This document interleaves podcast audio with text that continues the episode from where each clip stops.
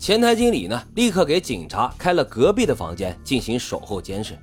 警察来到浴室，因为这里跟隔壁离得最近，那边电视机里的音乐声、对话声可以清晰地传到耳朵里。就在这时，隔壁突然发出了巨大的声响，是物件倒下时发出的声音。他们互相警惕地对视了一眼，紧接着就听见那女人的呼救声，声音令人毛骨悚然。两个警察几步跨出了门外，猛敲隔壁的房门，但是屋里呢只有声音，却没有开门的意思。于是警察就急了，用力将门给撞开。只见那女人半裸着身子滚落在双人床下，张浩却是不知去向。看到窗户大开，警察心想张浩一定是从这儿逃走的。所以，其中一个警察也从窗口跃身到巷子里。床上的女人还在呻吟着，他的脖颈涨得通红，乳罩呢也给人解开，白嫩的胸脯完全裸露在外。旅馆外的刑警听到这楼内的骚动，也急急忙忙地跑了进来。那名警察追出去之后，压根儿啊就找不到张浩的踪影。没办法，他只好跟埋伏在旅馆附近的两名警察取得了联系。可是，直到第二天的清晨。张浩仍然没有回到住处，在旅馆受害的女人被送到了附近医院进行治疗。这女人名叫王艳，今年二十四岁，是商场的售货员。因为伤势不重，已经呢能在床上起身了，只是声音还很低沉沙哑。第二天，张浩在室内一直都没有露面，市公安局已经下达了紧急通缉令，所有的公安部门都掌握到了有关张浩的情况和照片。并开始抓捕，天网恢恢，但是李达的心情却怎么也不能平静下来。萦绕在他心头上呢，有两件事情：这第一是怕张浩在逃亡当中再次犯下新的罪行，那将又会增加一个受害者；第二呢，又有一个新的疑问在头脑中升起，那就是张浩到底是不是真的杀了前面三个姑娘那个凶手？因为在李达看来。前三次强奸杀人案都发生在室外偏僻地方，而张浩昨天晚上却是在旅馆中作案，这种迥然不同的做法是很值得注意的。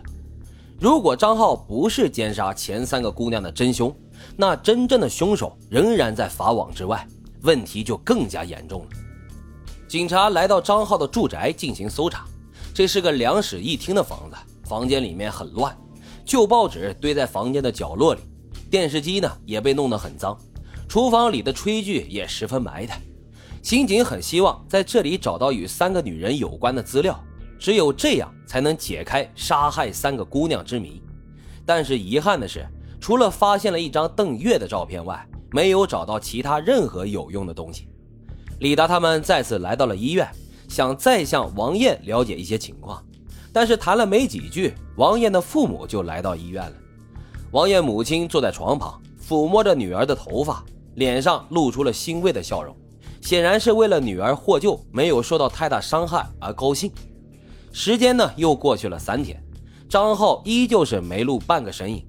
这残酷的现状让警局的压力很大，局内焦躁的气氛也越来越严重。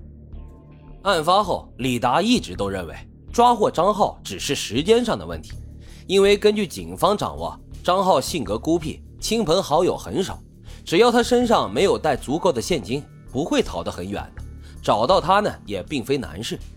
况且专案组除了在媒体上通缉张浩，还张开了天罗地网，在美龙发廊、张浩的住所以及他的亲戚朋友家都派了警察监视，还怕他不落网吗？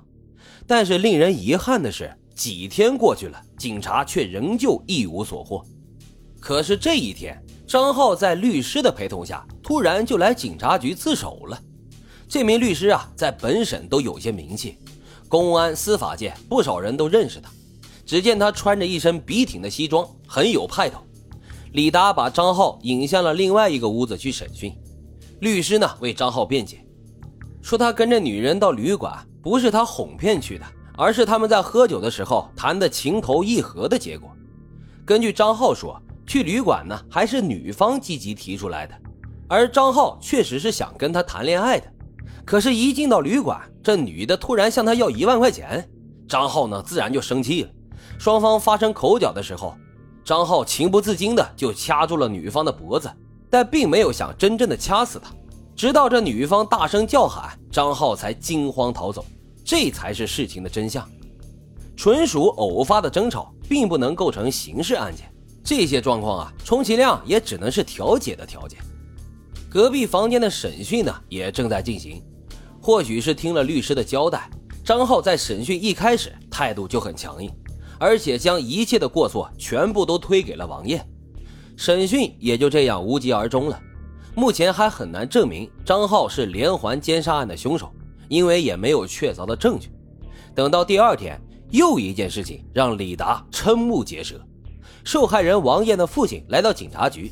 申请撤销对张浩的控诉，王东等几个年轻的刑警脸色都非常难看，他们鄙夷地蔑视着王艳的父亲。最后，警察也没办法，只能将拘留的张浩给释放了。